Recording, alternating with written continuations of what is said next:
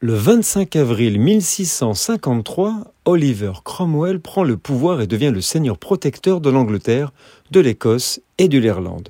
Dès lors, il réinvite les Juifs qui avaient été expulsés par Édouard Ier en 1290. Durant les siècles d'exil, les Juifs restés se faisaient discrets et travaillaient en cachant leur judéité.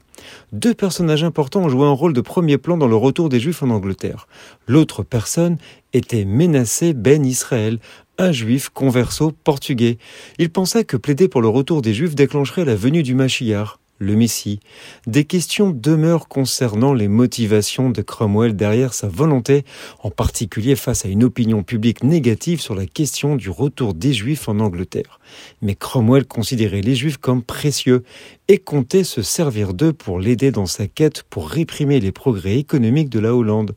Ouvrir l'Angleterre aux Juifs amènerait les juifs séfarades qui avaient échappé à l'Inquisition avec leurs compétences financières et leurs relations. En 1660, lorsque les responsables communautaires sont allés voir le roi Charles II, il leur a dit qu'ils pouvaient continuer à pratiquer tranquillement et pacifiquement. Nous sommes le 25 avril.